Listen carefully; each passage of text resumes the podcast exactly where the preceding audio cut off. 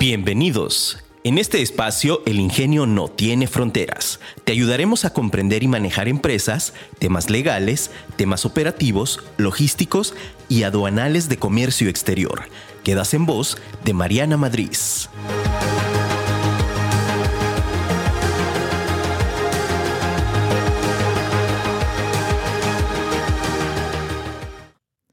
Aceptar. La aceptación de lo que te sucede es el primer paso para superar las consecuencias de lo ocurrido. Hola, ¿qué tal? Muy buenos días en este tu programa, El Ingenio no tiene fronteras. Y como todos los martes nos encontramos aquí en vivo platicando sobre comercio exterior, logística, aduanas y algunas otras materias que te van a ayudar.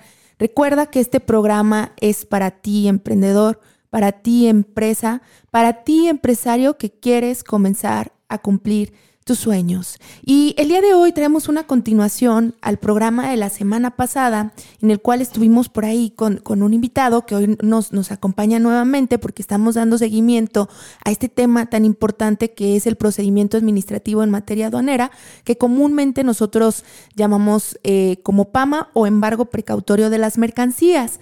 Y ya la semana pasada, el licenciado Juan nos platicaba acerca de, cuáles eran los causales más comunes y en los momentos en que suceden estas circunstancias, esta revisión que hace la autoridad y estos causales cómo se van dando.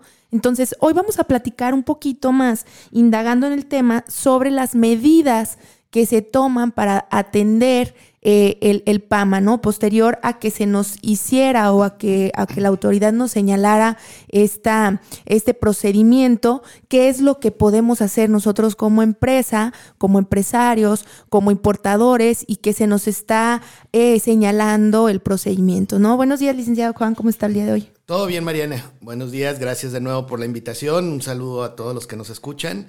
Y sí, bueno, estamos aquí revisando este tema, hay que desmenuzarlo, hay que entenderlo para tratar en su momento, bueno, tratar de evitarlo y, en caso de que se nos presente, bueno, qué hacer, ¿no? Claro, que eso es, bien importante, ¿no? Yo creo que en cualquier circunstancia, la, la, reacción que vamos a tener ante lo que está ocurriendo, pues es el, el desenlace que vamos a llevar hacia, hacia la empresa y sobre todo en esta parte, ¿no? Tan importante porque como comentábamos ya la, la, el capítulo pasado, en el episodio pasado, pues existe una gran afectación o puede afectarse gravemente a las empresas por lo que representa el tener parada la mercancía o parada su inversión y que pronto pues se pueden parar líneas de producción, representan gastos fijos para las empresas, representan gastos que no están contemplados y que evidentemente pues les puede impactar muy fuertemente en toda la operación diaria eh, y en el flujo que van a estar manejando dentro de la propia empresa.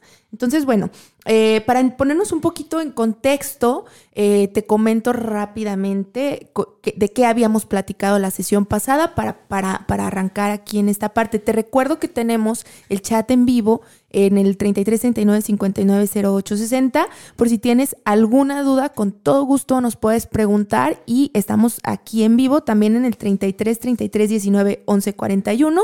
De aquí a Firma Radio nos puedes preguntar y con todo gusto te resolvemos al momento.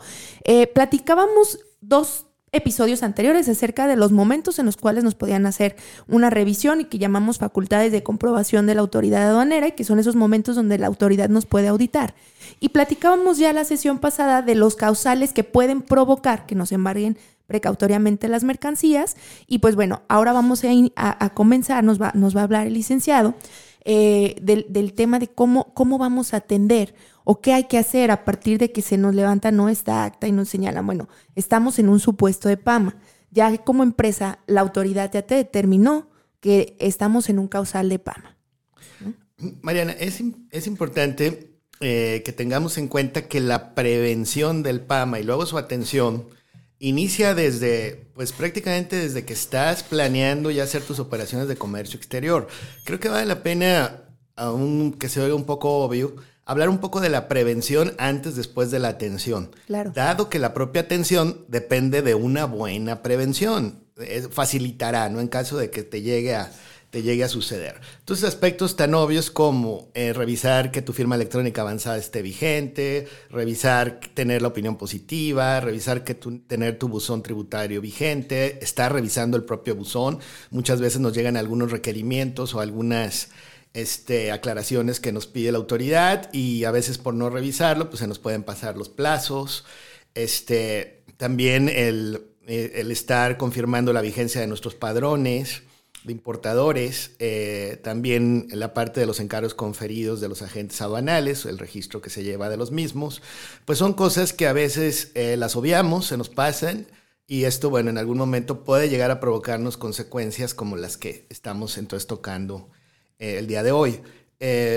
también el tema de una vez que entremos en negociaciones, pues la revisión de nuestras clasificaciones arancelarias a partir de lo que estamos negociando, nos, también nos va a ayudar muchísimo el, tratar de tener la mayor certeza en cuanto a la exactitud de la clasificación arancelaria.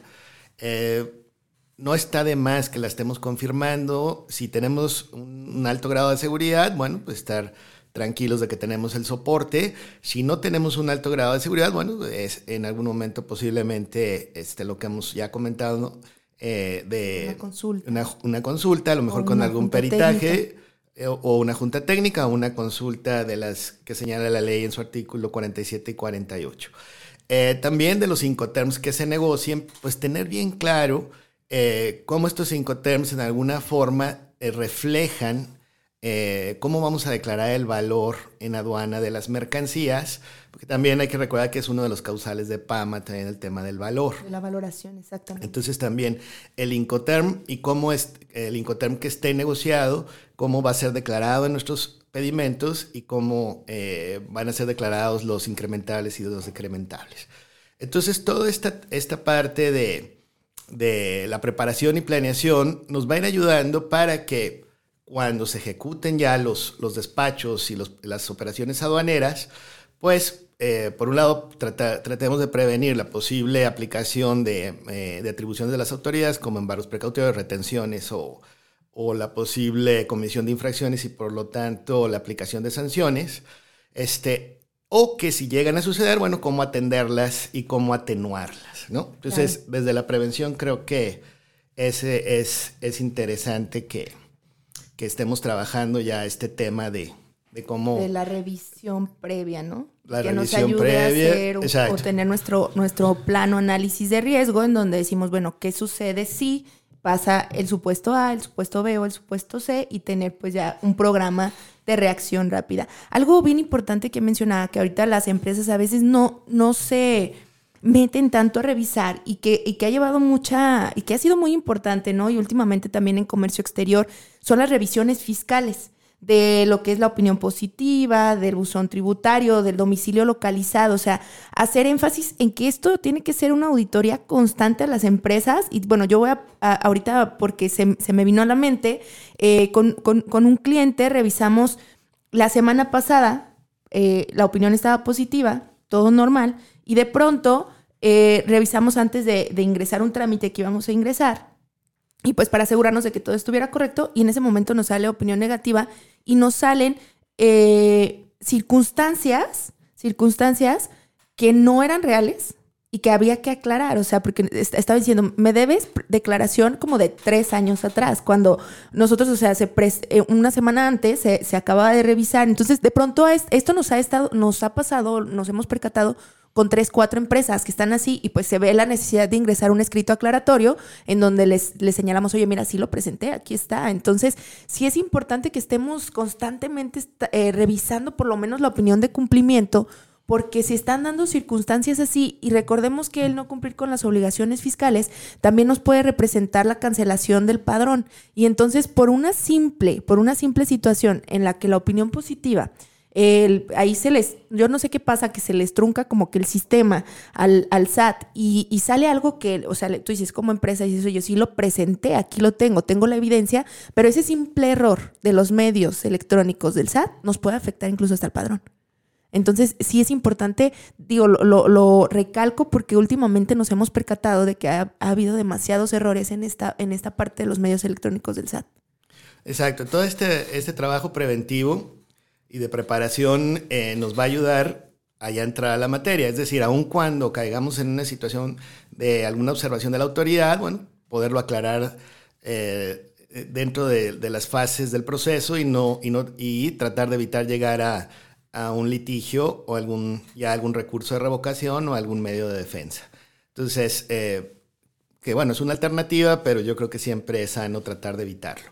Bueno, también dentro de esta parte preventiva eh, y que nos va a ayudar en ese sentido es la comunicación con los proveedores.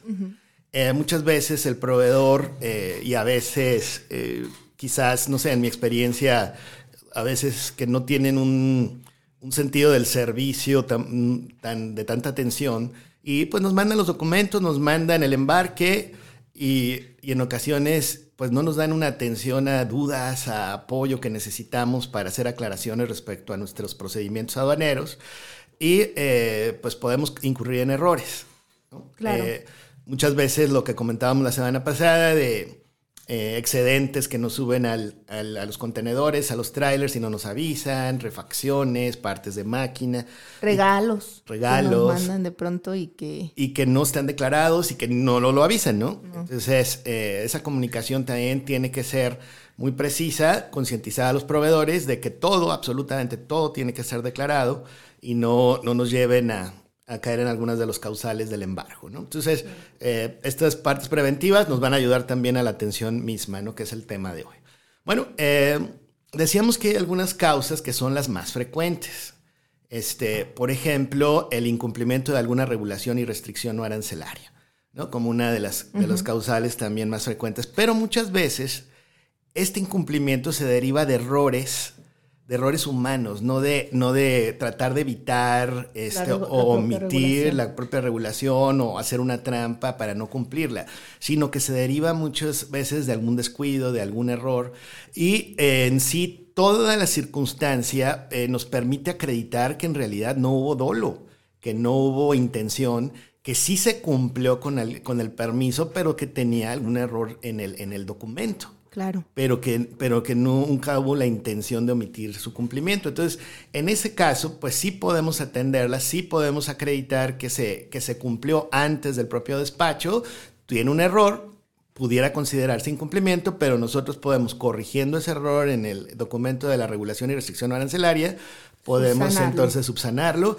y, y eh, solamente que se nos aplique una multa administrativa, como está en el artículo 184, fracción tercera, este, eh, que sea solamente el, el, dato el dato no, correcto o inexacto de, de, la regulación arancelaria, pero que se acredite que sí se cumplió, que sí se, eh, se reunieron todos los requisitos y que hubo un error, un error involuntario, ¿no? Pero que se puede acreditar que no, que todo es auténtico, que la omisión eh, no ponga en duda eh, la validez, la vigencia del permiso, de la regulación, sino que fue más que nada un, error humano, humano una situación que, que no tuvo la intención de omitir. Claro, aquí por ejemplo nos, nos referimos a, sobre todo a errores de dedo, ¿no? Que se puedan generar en el que se cambia un número, se cambia una letra, que a lo mejor el modelo no coincida porque eh, venía, eh, tal cual se cambió un, pequeño número o una variante y que entonces nos diga, no, pues no es lo mismo, ¿no? Pero que al final se puede acreditar tal cual el hecho de decir, pues mira, fue un, un simple error de dedo, porque hay ocasiones en que si la autoridad es muy quisquillosa, incluso aunque tengamos a lo mejor un error en RFC, en el, en el nombre de la propia empresa, o sea, en datos que, que podemos acreditar que efectivamente que efectivamente fue un error humano y no que estamos queriendo utilizar un permiso para otra mercancía totalmente distinta o que, o que en esta circunstancia, por ejemplo, eh, no, no lo hubiéramos o hubiera el dolo de decir, sí, no, pues a ver, vamos a ver si con esto, no, o sea, no, es simplemente este tipo de errores y que te podemos, porque la ley no lo permite, en reglas establece, que podemos eh, subsanarlo dentro de un plazo siguiente a que nos señalen el incumplimiento de esta norma, ¿no? Y que sobre todo estamos hablando en el tema de normas eh, que tengan, eh, perdón, de regulaciones que tengan o que se presente un documento y que el error esté en el documento, ¿sale? Sí, esto está, eh, y es una regla que hay que estar estudiando, hay que estarla revisando, hay que entenderla bien para aprovecharla. Está en, el, en las reglas de carácter general en materia de comercio exterior, en el capítulo 3.7 de 3.7 de procedimientos simplificados y esta regla es la 3.7.21, que es una regla que, que, hay que, hay, que, hay que desmenuzarla, hay que estudiarla para estarla aprovechando cuando nos vemos en este tipo de circunstancias. Claro. Entonces, eh, eh, se corrige el documento, se hace una rectificación del pedimento y entonces podemos eh, subsanar esta situación en donde nos evitemos pues una de las, de las infracciones más graves que es el incumplimiento de una regulación y restricción arancelaria cuando podemos acreditar que pues, fue un error humano, que no hubo intención de su omisión. Ahora vale la pena nada más comentar eh, recordando que la, la rectificación de pedimentos este, la regula el artículo 89 Ahora, eh, artículo 89, que tuvo modificaciones a favor de las empresas. Hay que recordar que antes había campos de pedimento no rectificables. Ahora ya todo el pedimento se puede rectificar y solo se quedan tres supuestos en donde se necesita autorización. Pero el, el, ahora ya podemos rectificar. Entonces, si hay un error como de este tipo, está señalado en el pedimento, se corrige el error en, en el documento del, del permiso y se rectifica el pedimento. Entonces, este, es una medida que, podemos claro, y, usar. Y, como para que veamos el impacto, una regulación, o sea, un, un PAMA, una multa en PAMA, regularmente por el incumplimiento de alguna regulación o restricción arancelaria, puede ir desde el 70 hasta el 100% del valor comercial de las mercancías. Aparte de la retención, o sea, está retenida tu mercancía y la multa que te puede la autoridad señalar puede ser desde el 70 hasta el 100% del valor. Entonces, imagínate que con este procedimiento, con esta facilidad en la regla que nos menciona el licenciado, pues podemos nosotros ya subsanar la situación y entonces solamente irnos a acreditar una multa administrativa del 184 fracción tercera, que más o menos está entre 2.300 pesos y, y hasta 5.010 pesos, ¿no? Entonces, imagínate aquí, o sea, la importancia de poder dar una buena respuesta, de poder saber más o menos por dónde va el caminito y que esto lo vamos a hacer desde la planeación, que era lo que mencionábamos de manera previa, ¿no? Eh, entonces ve el impacto, ve el impacto de poder nosotros utilizar, utilizar de manera correcta las facilidades que nos permite la ley, ¿no? Acuérdate en esta parte bien importante del principio de legalidad que ya te había platicado, la autoridad solamente puede hacer lo que la ley le faculta. Nosotros como contribuyentes podemos realizar cualquier, cualquier situación que no se nos prohíba. Entonces, si, es, si, si no está señalado, lo podemos, lo podemos realizar y pues aquí es una facilidad que está súper clara en esta regla. Ok, bueno, entonces, eh, hablábamos también de, de, otra, de otra de las causas de embargo precautorio cuando hay un excedente eh, no declarado en nuestros embarques o en las revisiones de verificación de, eh, de mercancía en tránsito o este o en visitas domiciliarias. Eh, teníamos una regla que era, que, era la 376 en, en, en, en, algunos ejercicios anteriores, que nos permitía regularizar los excedentes siempre y cuando esos excedentes no tuvieran más que eh, lo único que hubiera, lo único que se hubiera cometido es la omisión del pago de los impuestos de esos excedentes. Si, hubiera, si era así, esta regla nos daba la posibilidad de que eh, dábamos nuestra autorización, pagábamos las contribuciones omitidas y las sanciones aplicables y, se nos devolvía inmediatamente la mercancía. Esa regla está eh, también interesante, nos ayudaba bastante cuando hubiera un error de este tipo, sin embargo se quitó, ¿no? Y nos dejan solo la regla 3, eh, la 3.7.19, que es el tema de las garantías. Exacto. Entonces, que podemos sustituir cuando es por este causal de los excedentes no declarados, este, podemos sustituirlo por una garantía de acuerdo al Código Fiscal de la Federación o a las cuentas aduaneras de garantía, el embargo precautorio y, bueno, aclarar, eh, llevar a cabo todas nuestras aclaraciones del PAMA, aún eh, solamente garantizando la omisión este, y que nos devuelvan entonces la mercancía. Entonces es una alternativa que hay, también la 3719, sustituir el embargo precautorio por alguna de las garantías que se señala. Entonces, desafortunadamente nos quitaron la 376, que era mucho más sencillo el proceso, ¿no? O sea, si pagabas la omisión, y, y vámonos, ¿no? O sea, ya te la entregamos. Y, era, o sea, era muy sencillo porque ahí mismo te estaban señalando, te señalaban cuánto habría que pagar y tú dices, bueno, hay que pagarlo y, lo soltaban, ¿no? Ahora, el tema de la garantía, aquí la diferencia, ¿cuál sería? Digo, al final el efecto puede ser el mismo, te van a devolver, sin embargo, ya lleva un proceso administrativo más complejo porque hay que generar la cuenta aduanera de garantía a través del banco, hay que solicitar permisos, autorizaciones, hacer la suplencia del embargo precautorio entonces esto nos va a llevar más días cuando a lo mejor si por ejemplo eh, ahorita a las 9 de la mañana te, te, estaban señalando el PAMA te estaban señalando que era por omisión de contribuciones, bajo esa regla inmediatamente ahí señalábamos que, que se iba a pagar, se pagaba y salía la mercancía, ¿no? Y pues vámonos. Entonces ahora se vuelve un poco más complejo el proceso administrativo. Solo bastaba con aceptar que el excedente no fue declarado, se determinaban contribuciones y con eso. Con eso bastaba. Con eso bastaba para que te las devolvieran. Bueno, este, entonces ahí está la, la 3719. Pero bueno, eh, en, en, caso de visitas domiciliarias tenemos una alternativa cuando nos aplican un embargo precautorio en, en la visita domiciliaria. Y ahí sí, la regla, el artículo 101 de la ley y la regla 251, y también para materia de, de importaciones temporales y desperdicios, la 252, ahí sí nos permite la regularización. Aún iniciadas las facultades de comprobación, aún iniciado el PAMA, este, podemos nosotros entonces usar estas, este articulado y estas reglas en donde expresemos nuestro consentimiento y regularicemos entonces esa mercancía.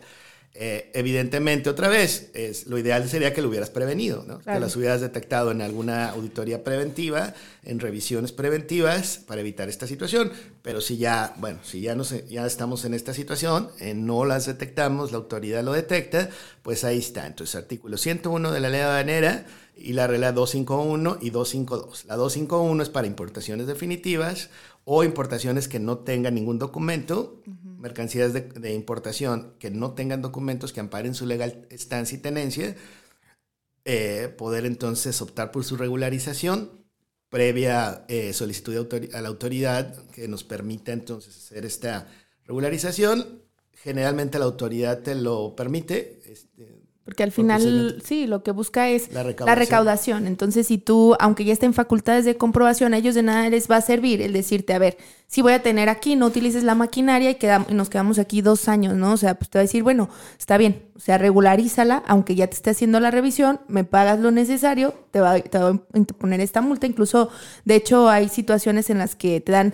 facilidades de descuento, ¿no? O sea, es cuando, cuando está ahí, cuando en ese momento tú estás aceptando, ok, sabes que si no tengo el documento, pues si lo quiero pagar, si quiero regularizar, ¿qué hay que hacer? Pues hay que pagar esto, hay que hacer esto y hay que pagar esta multa y a veces nos dan hasta la facilidad de un descuento, ¿no? De hasta el 50% sí, sí, porque de la, descuento la regla, y demás. La regla considera la, auto, la autodeclaración, entonces claro. ellos lo tienen que aprobar, pero tú puedes eh, declarar el valor. Eh, y, y, bueno, entonces esta es una alternativa para atender un PAMA cuando es en visita domiciliaria.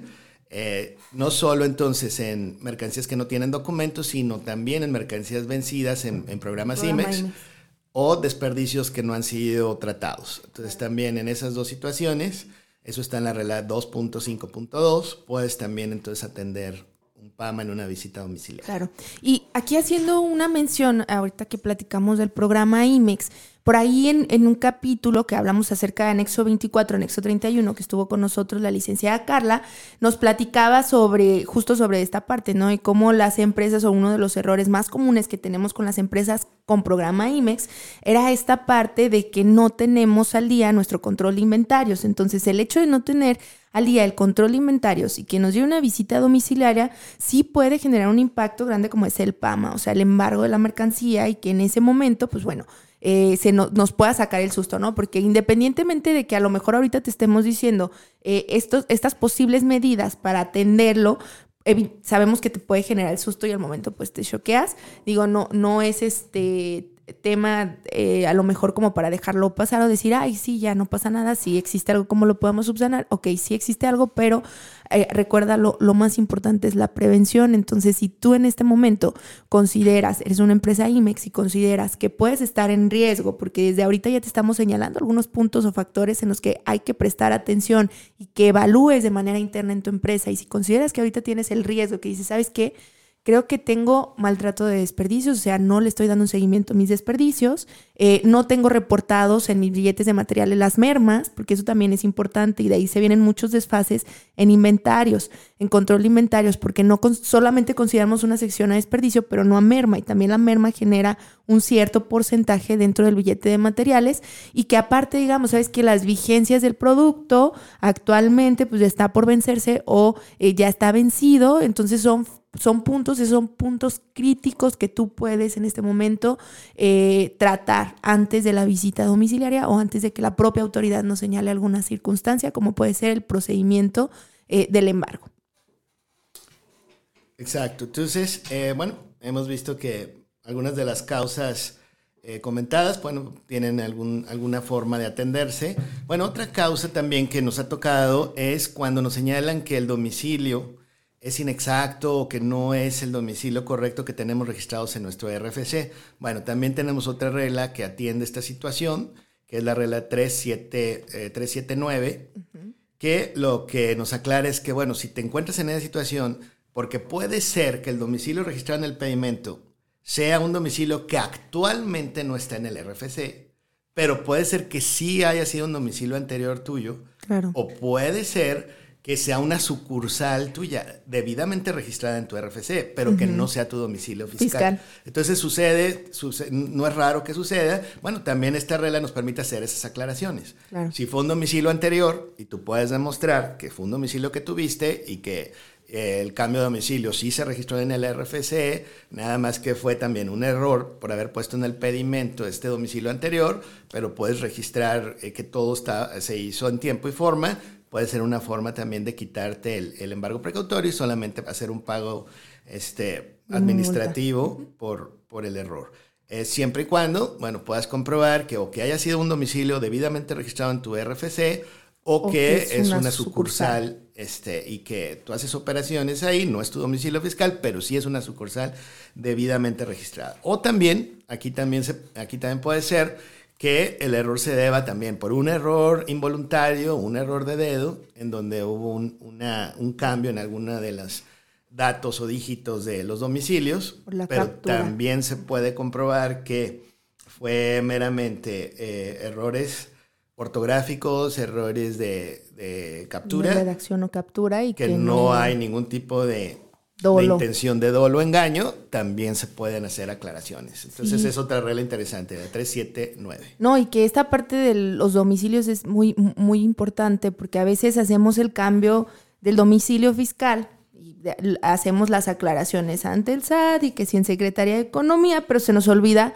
eh, mandarle a nuestro agente donal, porque el cambio en el pedimento lo va a hacer el agente donal, se nos olvida actualizar el cambio de domicilio con el agente donal. Eso es muy común o el hecho de decir, bueno, a lo mejor nosotros tenemos varias plantas y dependiendo de la planta es el domicilio que se da de alta. Hay que recordar que en pedimento debe de ir el domicilio fiscal, independientemente de que las entregas o las importaciones vayan a una planta a otra. Esas diferencias las podemos marcar a nivel factura, que sería en el, en el domicilio del destinatario, o a nivel eh, documento de transporte, pero en pedimento debe ser el domicilio fiscal, no la sucursal. Digo, aunque sí se puede aclarar, como lo, lo, está mencionando el licenciado Juan, pues lo ideal es que en el pedimento es el domicilio fiscal y bueno, ya las aclaraciones pertinentes a nivel factura o a nivel documento de transporte. Vamos a ir a un pequeño corte comercial y regresamos. Recuerda que estamos hablando acerca de las medidas para atender el PAMA o para darle atención a este procedimiento. Eh, seguimos aquí en tu programa El Ingenio No Tiene Fronteras. Te recuerdo nuestros números. Nos puedes hablar en el 33 33 19 11 41, que es el WhatsApp directamente aquí de afirmaradio.com o 33 39 59 08 60. Regresamos en un momento. Y regresamos entonces aquí a tu programa El Ingenio no tiene fronteras. Recuerda que estamos en vivo y estamos platicando acerca de las medidas que podemos tomar para eh, darle atención al, embargo precautorio de las mercancías. Seguimos aquí con el licenciado Juan José Briceño y bueno, te estamos platicando de algunas circunstancias. Mariana, también vale la pena eh, comentar entonces que todas estas aclaraciones o estas medidas de atención eh, sería recomendable tomarlas, de ser posible, pues dentro de los 10 días que nos da el procedimiento del PAMA, eh, que son los 10 días para presentar pruebas y alegatos y este, hacer eh, valer nuestro derecho. sin embargo, de todos modos, de todos modos, también está la posibilidad de que aún antes de que nos den la resolución del PAMA, hay que recordar que el PAMA debe de resolverse dentro de los cuatro meses posteriores a la integración ya del expediente. Eh, podemos eh, hacer, tomar algunas de estas medidas. ¿eh? O sea, lo ideal sería pues, hacerlo lo más pronto posible en caso de que, de que no lo hubiéramos hecho dentro del plazo de pruebas y alegatos.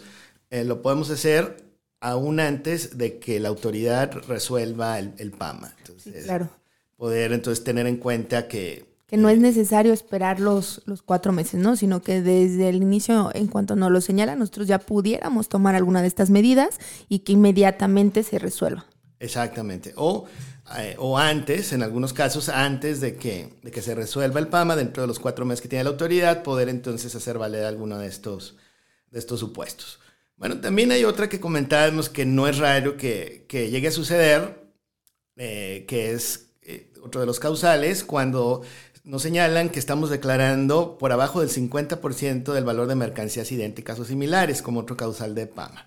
Bueno, eh, ahora con los nuevos procedimientos de la manifestación de valor digital y el artículo 81 del reglamento de la ley, pues de todos modos se nos va a exigir que tengamos ya pruebas de valor. Claro. Entonces, bueno, estas pruebas de valor también nos pueden servir para el, tema del, embargo precautorio por esta causa, en donde eh, podamos contar con contratos, pólizas de seguro, cartas de crédito o las propias transferencias de los pagos que hicimos o los comprobantes de, los pagos de los gastos incrementables.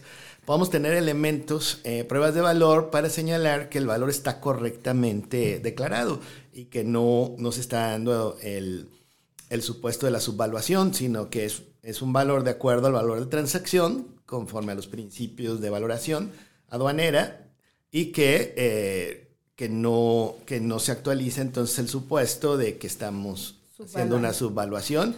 este, entonces es otra, otra medida eh, preventiva y luego de atención al, al embargo, en donde tengamos pruebas de valor para acreditar que, que, que no se está dando este supuesto y que es un valor real de transacción, es el precio pagado real y, que estamos cumpliendo con el principio del artículo 64 del precio pagado por pagar. Claro. Entonces, eh, también es importante, bueno, y digo, ahora que ya lo vamos a tener que hacer, este, cuando ya se implemente la, el uso de la manifestación de valor digital, este, y que tengamos que tener esta documentación de soporte para en caso de alguna revisión, pues ya eh, hacerlo como una práctica general, tratar de tener nuestras pruebas de valor, especialmente si estamos hablando de, de mercancías que pudieran de entrada pues tener un precio un precio estimado. un precio muy y, muy y muy económico no sobre todo cuando se compran este por ejemplo a veces que se compran en remates mercancías en Estados Unidos maquinaria tecnología este que en muchas ocasiones eh, los los costos son muy... Muy por debajo. Muy por de... debajo de, de, mercancías nuevas. Entonces, tener todas las pruebas del, del, del pago y del, del, valor, ¿no? Entonces, es otra medida, por un lado preventiva y por otro lado para la atención misma. Claro. Y además, como digo, pues ya va a ser algo que vamos a tener que, estar haciendo, que estar haciendo ya como parte de nuestra, de nuestra práctica de la gestión aduanera tener entonces nuestras pruebas de valor. Sí, y que aquí hay dos puntos bien importantes que que quisiera también mencionar. Uno es el hecho de que a veces pensamos que porque la autoridad nos está diciendo ese valor es el incorrecto y nos está señalando el PAMA y te dices que estás por debajo del valor de mercancías idénticas y similares, creemos pensar que ya tiene la razón y la realidad es que no. O sea, si logramos comprobar que ese es el valor que pagamos por las mercancías, deberá la autoridad de respetar nuestro valor de transacción. O sea, no es como que porque te diga, ah, ya, dentro de los 90 días anteriores o posteriores a la operación determinamos que esa fracción arancelaria en mismas circunstancias, con mercancía idéntica o mercancía similar, está así y entonces tú estás haciendo su evaluación. Entonces, si nosotros logramos comprobar, mira, no, es el valor de mercado que se está vendiendo y cualquier empresa le puede comprar a este proveedor. En estas circunstancias, aquí está lo podemos comprobar, ¿no? Y esto se refiere a esta parte de tener las pruebas necesarias o las pruebas de valor para la mercancía y que evidentemente, eh, digo, nosotros, por ejemplo, en, en, la parte también ya eh, de, de, hacerlo como una práctica diaria, el hecho de que tenemos muy claro que debemos de tener un expediente electrónico y un expediente físico de, la, de, de cada operación, ¿no? Conforme a los, a los documentos que vienen en el 36A. Eh, también deberíamos incorporar ahí, o algo que nosotros le sugerimos a los clientes, es hacer también ahí mismo un expediente comercial, en donde podemos agregar las órdenes de compra, los pagos, eh, la negociación, el contrato, o sea, todas esas circunstancias que tienen que ver no tanto con la parte aduanera, sino con la parte comercial de la negociación con el proveedor o con el propio cliente pero que de cierto modo también nos ayudan a complementar toda la información de nuestra operación, porque si bien, por ejemplo, y si nos vamos a estricta aplicación del 36A, ahí no nos señala que tenemos que presentar facturas de gastos incrementables. Sin embargo, para la operación sí son importantes. O sea, para la declaración del valor en pedimento a nivel incrementables, sí es importante que tengamos nuestra factura de incrementables y los pagos donde comprobemos esta parte, ¿no? Ahora, si nosotros nos manejamos o tenemos, somos empresas que tenemos a lo mejor ciertos créditos o que vamos pagando eh, de manera eh, cada 30 días o cada 60 días o que se, vamos llevando una cuenta, ¿no? Ahí de crédito, pues bueno, también es importante que, que señalemos y que llevemos un control de cómo se van dando estos créditos, de que de que estemos eh, poniendo información que sea relevante dentro de los contratos, o sea, las cláusulas y que tengamos todos los argumentos, todos los argumentos para comprobar que así estamos trabajando. No, no porque sea incorrecto, claro que no. O sea, las negociaciones y el tema comercial pues, siempre va a ser abierto y, e, negocio es negocio, ¿no? O sea, y, las empresas son libres de negociar como, como a ellos les favorezca, pero sí hay que tener elementos que nos ayuden a comprobar cualquier circunstancia. Sí, y además, como comentamos, pues es irnos preparando para el nuevo procedimiento de la manifestación de valor, que eh, la autoridad, pues en algún momento es muy probable que nos, nos eh, requiera, nos requiera los comprobantes y las pruebas de valor, como parte de lo que señala el artículo 81 del reglamento de la ley aduanera, que, que se ha venido posponiendo durante ya varios años, pero que en algún momento pues ya, ya tendrá que, que aplicarse y que sobre todo en, temas como los textiles, la confección, el calzado, el acero, pues eh, no solo tengan, tenerlo como respaldo, sino también eh, que en algún momento tengamos que entregar esa información como parte del propio expediente aduanero. Pero bueno, es una práctica que ya hay que ir incorporando a, nuestros procedimientos de tener eh, la información comercial y la información de pagos de, las mercancías. Claro, que es muy importante. Ok, bueno, en relación a, las visitas domiciliarias que comentábamos del artículo 101 eh, y del artículo y de la regla 251 y 252, eh, hay que recordar que en las visitas domiciliarias, como se ha venido platicando en, este programa, pues pueden ser por dos razones. Una eh, eh, derivada en donde hay una visita domiciliaria por ejercicios fiscales, en donde se revisa pues, todas las operaciones, la contabilidad y la legal tenencia de las mercancías, y otra que le llamamos las visitas domiciliarias, le llamamos express, que son principalmente para revisar pues, la legal tenencia de mercancías. Como sabemos, visitas que a veces la autoridad lo, la lleva a cabo como para ir eh, analizando a las empresas o a los negocios, bueno, muchas veces es para ir a revisar comercios, para revisar eh, los eh, mercados informales, los tianguis, este, o revisar negocios en las plazas comerciales. pero hay dos posibilidades que nos hagan visitas domiciliarias y que nos revisen la legal tenencia de las mercancías. Entonces, en ocasiones, pues no se tiene ordenado toda la información de las mercancías de comercio exterior y tengamos entonces que utilizar estas reglas. Como decía, la 251 es para eh, mercancía eh, en una visita domiciliaria en donde le inician un PAMA, no tiene documentos a la mano y entonces la empresa presenta un escrito libre en donde manifiesta su voluntad de importar definitivamente los bienes, autodeclara y eh, la, la, autoridad tiene que responder, este, en donde generalmente, como comentábamos, lo va a autorizar eh, la intención es mayor recaudación, eh, no, no, la complicación quedarse, con las mercancías, porque al final de todos modos, pues, el interés es rematarlas. Entonces, la, la, intención, pues, es la recaudación. Y entonces, una vez que nos autoricen, tenemos 20 días para presentar, pagar el pedimento de regularización y volverlo a presentar con un escrito a la autoridad en donde ya cumplimos el compromiso. Y en el caso de desperdicios, de acuerdo a la regla 252, pues es el mismo procedimiento, se nos detecta desperdicios no, no procesados, de acuerdo a como comentó Mariana, y entonces igual, eh, presentamos un escrito en donde expresamos la voluntad de regularizarlos y igual la autoridad nos dará la autorización para llevarlo a cabo eh, y tendremos entonces 20 días para pagar las contribuciones, presentar el pedimento, si hay que cumplir con alguna regulación arancelaria su cumplimiento y eh, presentarlo ya después con un escrito libre en donde demostremos que se cumplió con el compromiso de la regularización. Entonces, eh, pues son reglas que, que, hay que tener en cuenta para poder entonces hacer esta atención a, a, estas facultades de la, de la, autoridad. ¿no? Y que al final son, era justo lo que mencionaba el licenciado de inicio, pues bueno, eh, esta parte de cómo, cómo antes de irnos, ¿no? Hasta, hasta otras otros medios de defensa, como de manera rápida y no esperar hasta los cuatro meses en que tengamos una resolución definitiva para, para la respuesta a las pruebas y alegatos que podemos presentar dentro de los diez días siguientes a que se nos haga el, el embargo precautorio, pues bueno, podemos nosotros optar por alguna de estas alternativas y que nos van a ayudar a que tengamos eh, si, si bien a lo mejor alguna no tan de manera inmediata, digamos en el mismo día, pero si al día siguiente, a los dos días, pues ya podemos tener la recuperación de nuestras mercancías y que esto va a minimizar muchísimo el impacto que pueda generar a las empresas, ¿no? Que, que, es lo que se está buscando, lo que buscamos como facilitadores de comercio, como asesores de comercio, pues el, el, el ir cada vez eh, generando este análisis de riesgo para ir mitigando, mitigando situaciones que nos puedan afectar como empresa. Así es.